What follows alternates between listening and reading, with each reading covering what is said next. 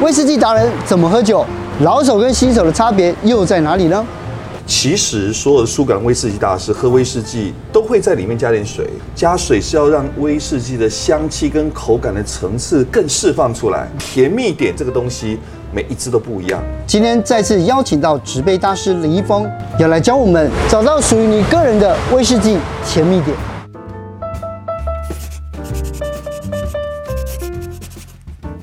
今天录影你会不会怕？我觉得你们两个都是行家，特别是又找到了 Steven 哥，他上次都已经把我灌到有点微醺，是说只有微醺而已嘛？我认为有点强啦。真的吗？我以为你的酒量还不错耶。啊，就是其实还好。但你上次之后这样下来，你喜欢威士忌吗？我还蛮喜欢威士忌的，我觉得它那种喝起来就是。让我有进入到另外一种那种余韵的感觉，大人的世界，觉得很棒，对，大人味的酒。可是呢，两位都是行家啦，所以是想要请教，像是威士忌酒标怎么看很重要，你们各自有没有关注的一些重点？没有，我先来，因为那个林大哥讲完，我就没什么可以讲了。怎么会呢？你是行走的百科全书呢？没有，这样干嘛这样讲？其实如果是我的话，在酒标里面，我中意我我我在意的，当然就是我们知道，呃，就是酒厂很重要嘛。酒厂很重要，然后因为如果参观过酒厂的话，我们大概知道说，哎，它大概制酒过程是什么，然后年份，其实年份的话就这里面，但是还有一个就是它的桶子，它过什么桶，这是我在意的，所以我看到酒标的时候，我会注意这个。嗯，那现在啊，现在大部分的苏格兰威士忌都会把刚刚那个泽青想要知道的东西全部都会列在酒标上面，所以我们就用这个 Brown-Forman 公司，就是买富门公司的格兰多纳这支酒来，我们用这支酒来跟。分享一下这个酒标里面大概给我们什么样很重要的资讯，好不好？酒标里面通常呢，你要苏格兰最重视的就是历史的传承哈，所以对他们来说，这个酒厂在哪一年开很重要。所以这里很清楚看到一八二六年，它一八二六年建厂的。哎呀，我之前有一位年纪比较大的朋友，然后曾经就拿一支酒说：“哎呀，Steven，你知道这支酒已经两百年的酒了？”我说：“哦，那 你搞错了。”对对对，建厂时间他搞成那个酒的年份了。正常来说，苏格兰威士忌也不会放两百年这么久，放两百年威士忌应该不能喝了哈。所以不要那种年份越高的迷失这样子哈。所以这建厂时间，嗯，那这个很清楚的，在整个酒标里面字最大的。就是酒厂名称啊，所以这这这个酒厂叫做格兰多纳。来，这是要你要问一下上华，格兰是什么意思？哎哎，很多地方我们看到什么？这个是普通的知识，对不对？对对对对。地形吗？哎哎。非常厉害，对对对对，Valley 对不对？对 Valley 山谷，对。山谷的意思。所以很多苏格兰的酒厂都是 Grand 什么 Grand 什么，对不对？啊，所以这个格兰的意思就是山谷，所以在多纳的山谷，对对对。对，好的，那接下来有另外一件事情也很重要，就是中间有个十二，它的年份，十二年、十五年、十八年、二十一年，就是它的年份。那很多人不理解这个年份的定义，因为我之前呢，我有朋友出去去中国大陆玩啊，回来就看到那个 duty free 有什么古越龙山二十年，嗯，哇，就买回来很开心喝。那其实很多地方啊，呃，包括西班牙的白兰地啦，啊，或者是像。是呃，大陆的绍兴酒啊，上面标二十年，不是告诉你说它的酒陈了二十年嘞？哎，那不然他是告诉你说这个酒喝起来有仿佛二十年的味道，二十年的味道，不是真的扎扎实实的二十年。各位不要搞错，但苏格兰人不是这样子啊，苏格兰在上面标十二年，他们有清楚的法律规定，嗯。这个呢，十二年就是里面的每一滴威士忌都必须要在橡木桶当中放超过十二年以上，嗯，哦，这才能够放十二年。换言之，它里面可能有十三年、十五年、十八年都有可能，对，最低年份是十二年，因为酒会勾兑，嗯，它会调和。所以这个才是有明确的规范。是的，是的。但其实有一些有一些其他的国家标示的年份不一定是最低年份哦，有些是标平均年份啊，像 Solera System 它可能会标平均年份啊，甚至有些标是所谓的我们调酒师喝出来应该是这个年份这样，所以是不太一样的。是哦，不过呢，刚刚啊，哲青哥临时考了我格兰是什么吗？那我要问你一个，就是在这个酒标上，有时候看它的 whisky 的写法哦，有一些是写 S K Y，有一些是写 S K E Y。嗯哼，它是拼错了吗？嗯，没有拼错，应该是这样讲哦，就是因为以前哦，苏格兰在应该说在禁酒令之前。世界上有两个大的的威士忌制酒的，一个是爱尔兰，一个是苏格兰。嗯，但是呢，因为苏格兰的拼法，呃，苏格兰的拼法就是所谓的 SKY 嘛。对。可是为了爱尔兰，为了要出要出货到国外去的时候，为了要跟苏格兰的威士忌区分开来，嗯，它可以加个一。哦。加一个一，对不对？嗯但这这是他们的方式之一，所以呢，有有的有的人认为说一有一才是正统，有人认为没有一才是正统，但其实是两个不同的说法。哦，虽然系出同源，但是又有点小小的区别。这些好厉害，对啊，真讨厌，我们最讨厌他这种人，考也考不到。这一题就是这题这一题这真的是历史题的历史题的，因为你看以前以前其实爱尔兰比现在比现在的苏格兰更红，嗯嗯，然后。日美国人开始做了，美国人开始做酒的时候呢，其实是爱尔兰最红的时候。对，所以美国也是 K E Y，嗯，而且它是模仿爱尔兰的。那现在你有发现日本威士忌啊、台湾威士忌啊，其他国家做的威士忌都是 K Y。对，因为现在苏格兰比较红，所以大家都是模仿苏格兰。对的，是。记得像我们之前有去参加过那个酒厂的参观之旅嘛？是。实际上酒厂参观之旅哦，一定会去看什么的？去看蒸馏器。对。其实蒸馏器，我觉得蒸馏器真的不一样，因为因为其实我我们看了那么多之后，哎，有大的有小的，像我个人是偏好小型的蒸馏器。嗯。但我很好奇哦，就是因为一般的一般的在呃在开刚开始进入威士忌的朋友，不了解蒸馏器到底对酒的风味有什么影响。啊，这个这个这个这个哲青问的问题太专业了，这是非常非常深奥的啊。因为一般人啊，我们都会知道威士忌的美好，其中超过百分之五十的味道都是从橡木桶来的。对，但是很少人会说，那另外百分之五十呢？另外百分之五十就是从蒸馏来的。那整个整套制程加上蒸馏所造成的，嗯，然后所以蒸馏器的长相就决定了一支威士忌的风格了。是，有分哪几种不一样的蒸馏器？那各自它蒸馏出来的风味又有什么不一样？哎，有意思的事情是，苏格兰的现在有一百多家酒厂啊，对，每一家酒厂蒸馏器长相都不一样。对，所以它其实很难去归类的。我们举个例哈，它可能有胖，对，有瘦，这样子胖的，这样起来的，对，有高有矮。然后呢，有葫芦形的，它有葫芦形的，有灯笼形的，然后也有那种直颈型的，各种都有。然后还有他们不是那个蒸馏上去了之后，不是还有一个要接过去到冷凝器的？有的是这样子的，有的是这样子，有的上斜，有些下斜，味道就不一样，都有。因为这样子就变得非常非常不一样。所以我们举个例子来说，这支格兰多纳好了，像这支格兰多纳的蒸馏器就太有意思了。对。它呢，就是葫芦形的，刚哲青哥说的葫芦形啊，此葫芦形呢，葫芦葫芦就是它那个葫芦的部分，我们称为沸腾球。嗯，那目的就是因为蒸汽会沿着这个蒸馏器的那个铜壁往上走，所以它到这个葫芦形的时候就开始进行回流了。嗯，有葫芦形的这个沸腾球，就会让酒液跟这个铜更多的对话。然后吸附更多的杂质，酒呢就纯净、自然、优雅，所以这支酒就承袭了这一点。然后刚好刚刚你们是谁说什么什么萨克斯风型的？我哎，刚刚好，这支这家这家蒸馏厂呢，我们刚刚那个哲青不是说那个那个林恩碧有上斜下斜？对对对，它呢它不上斜也不下斜，它长得像是萨克斯风的。那个那个那个颈子跟嘴巴的位置是有一点弯上来再平的，这样特殊像萨克斯风般的嘴型呢，造就了这次酒呢，收集了更多更油脂丰厚美感的酒液呀！啊，这就是为什么难得这支酒呢，又细腻。又丰富啊！这个就是这支酒，因为蒸馏器所决定的风格。嗯，是。其实我们刚刚有提到过桶，然后跟蒸馏器。当然要喝酒的时候，像你们都是老手了，你们都怎么闻香的？还有在杯子上面的选用，是不是也有它的讲究？嗯，好。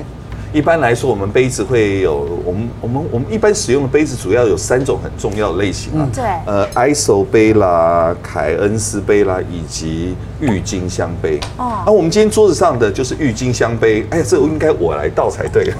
他专家，他就是来，我来，我来，我来，立文哥来倒，我 帮你们两位服务一下。那他在倒的时候，哲青哥你自己比较喜欢哪一种杯子？我喜欢什么杯？我喜欢大的，就是那种叫日本人称为猪口杯。我们应该讲的那个是什么？像就大的那种哦，那个 old fashion 杯。old fashion，对。为什么喜欢那一种？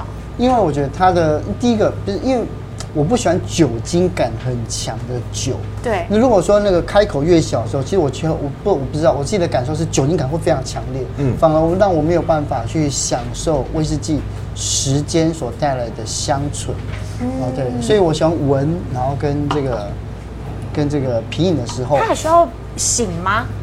要晃它吗？如果像我们现在这样子，呃、好，我我们就用这个杯子来举例好了。对，像其实这个杯子啊，这个这个郁金香杯啊，其实设计的是很好的。嗯嗯，它其实就可以解决刚刚那个哲清不想要的味道。为什么？因为它比较高，对，所以相对酒精气就会留在下面，所以比较上层的香气就会在上面被你闻到。嗯、所以其实你应该要找的是比较高的杯型，所以。嗯相对来说，我们现在闻，哎，这支酒也有很清楚的葡萄干啊，嗯，话梅啦，还有那种烟熏乌梅的气味，嗯，还有很多的那种什么杏桃干的气味，是坚果的香气，还有烤凤梨呀，嗯。这种像这样的味道就很清楚，而且完全没有那种酒精气去扒的它的味道。对对，嗯、因为就是它比较高的。这样这样这个是十二年，十二年里面能够展现热带水果风风味的，我觉得并不多哎。嗯嗯，对啊。是，那所以其实像 Steven 哥，我们在喝的时候，我们必须要去故意的摇晃它，让它更醒，或者是要让它的气味挥发出来吗？哦我我记得在好多年前啊，我有遇到一个呃从苏格兰的来的苏格兰威士忌大师，就有人问了类似的问题，说我们拿到一杯威士忌的时候，我们要不要摇晃它？然后呢，那位大师说啊，你要自己帮这个威士忌做第三次蒸馏吗？所以其实是不需要的啊，呃，不需要的，因为其实啊，威士忌跟葡萄酒不一样。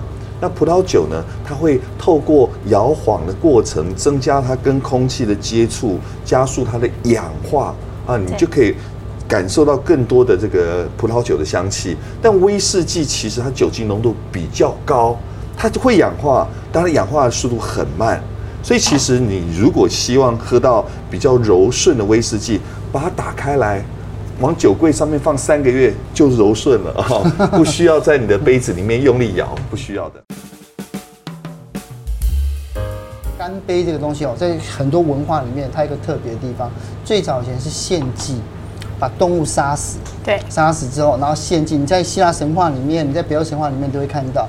好，杀死这些动物之后，血怎么办？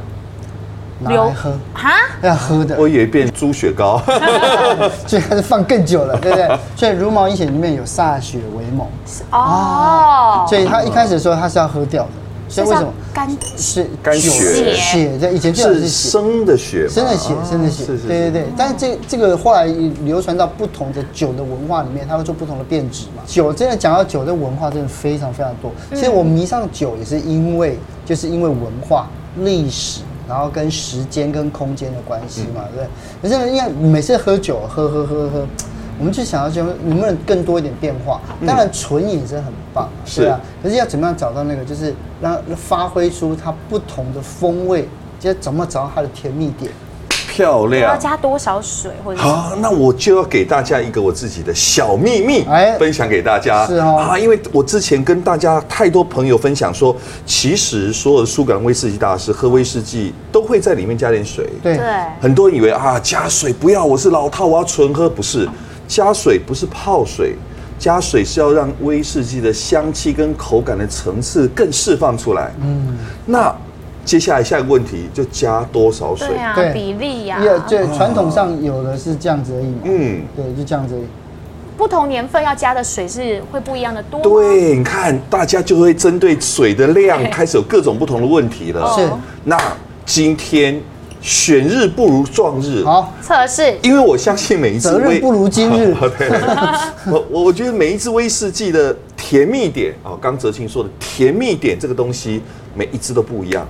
嗯，那我就用一个我平常在家里面，我用什么方式来测试甜蜜点这件事情？嗯，我们有没有来上酒？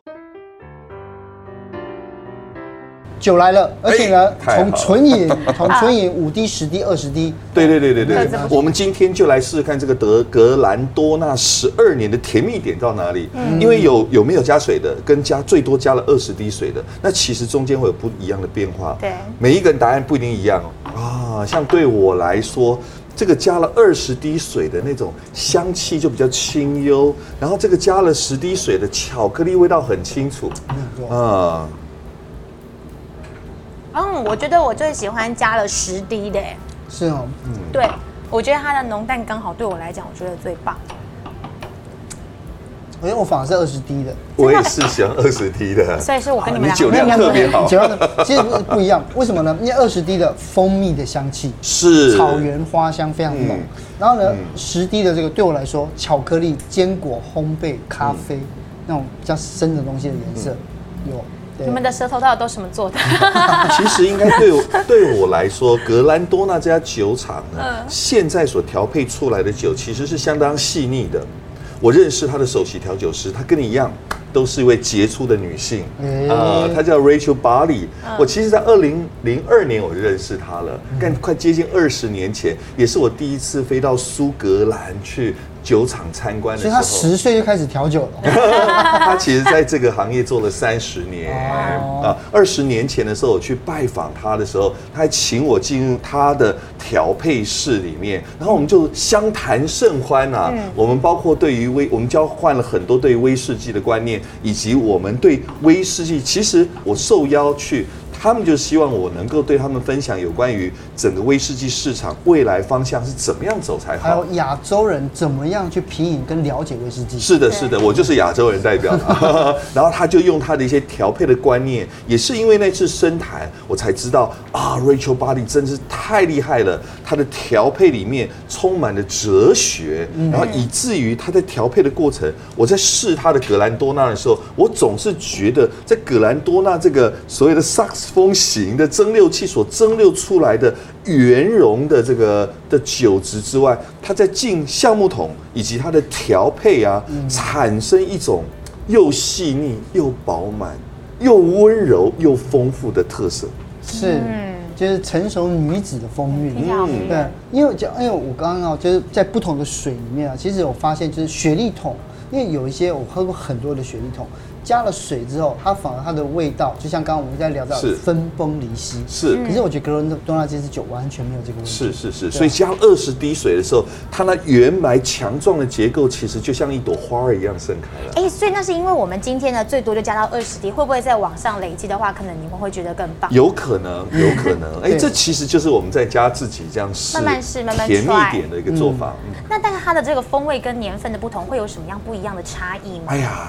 应该要喝喝看才 对吧？对，十二年，十八年，有准备吗？有准备吗？有准备吗？我们只喝十二年吗？今天，当然要准备一下了。又要上酒了，太棒了，太棒了。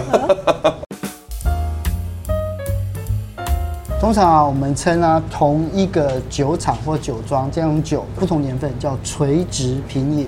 嗯，对对，所以今天哎，那个 Steven 哥教我们垂直品饮这样子。你看，就像是我们刚刚说的那个什么萨克斯风型的蒸馏器，它蒸馏出来原酒一样，但是因为使用橡木桶熟成的时间不一样，就造就不同的酒色跟风味，然后我们就可以更了解这支酒。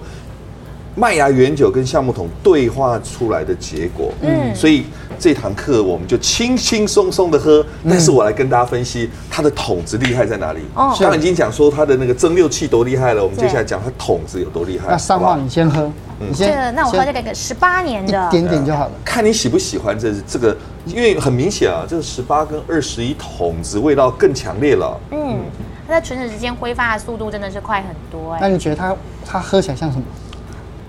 哇，那种风干蜜饯的味道啊，很棒的。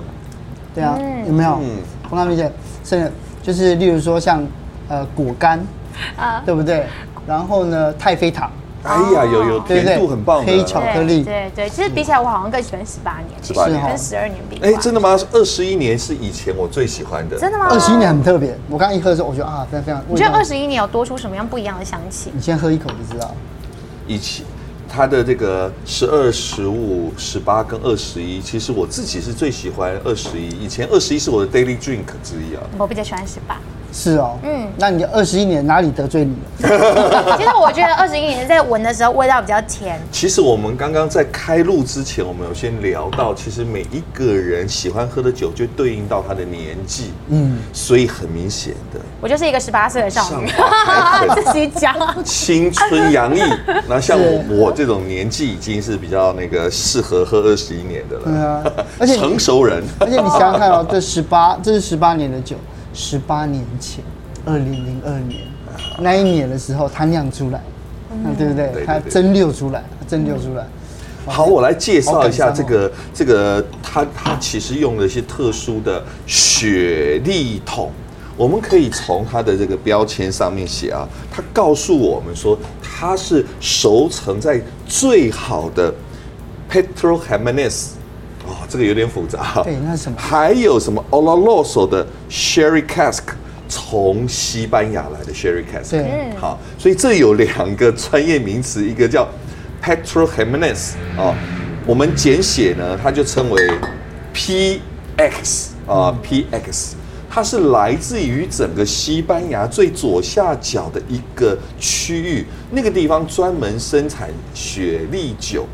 PX 的生产很有趣啊，他们采摘的葡萄会把它铺在那个地上，嗯，那地上呢，其实就是白垩土所造就的粉末，是像那种就是整个地都是白色的地，阳光非常炙热，然后把那个葡萄放在放在那个布上面，然后阳光直晒，所以葡萄呢就慢慢慢慢的浓浓缩水分被吸走了之后，他们拿着浓缩的葡萄来制酒。所以做出来就是甜雪莉酒哦，因为它的那个甜分都保存在里头，有、嗯、水分蒸发了，所以拿这个酒，拿这个甜雪莉酒的桶来熟成的威士忌，它就会带着特殊的葡萄干的甜味哦。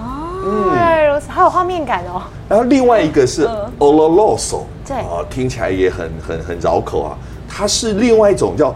不甜的雪莉酒，一般西班牙的雪莉酒啊，在熟成的过程上面都会长一层白色的梅花，让它跟空气停止氧化。对，然后他们会让这个梅花呢离开这个雪莉酒，所以长时间在橡木桶储存的过程，那空气就会跟雪莉酒产生很多很多的氧化的作用。嗯，而那个氧化的作用就会造就 Oloroso 有一种。